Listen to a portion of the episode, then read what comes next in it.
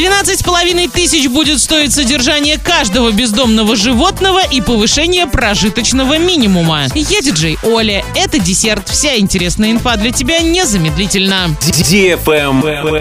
News. Со следующего года в Оренбургской области увеличат финансирование на обращение с бездомными животными. Накануне был принят повышенный норматив затрат на отлов, содержание и стерилизацию бездомных животных. Если в этом году он составлял 7800 рублей на каждое животное, то со следующего года вырастет до 12,5 тысяч.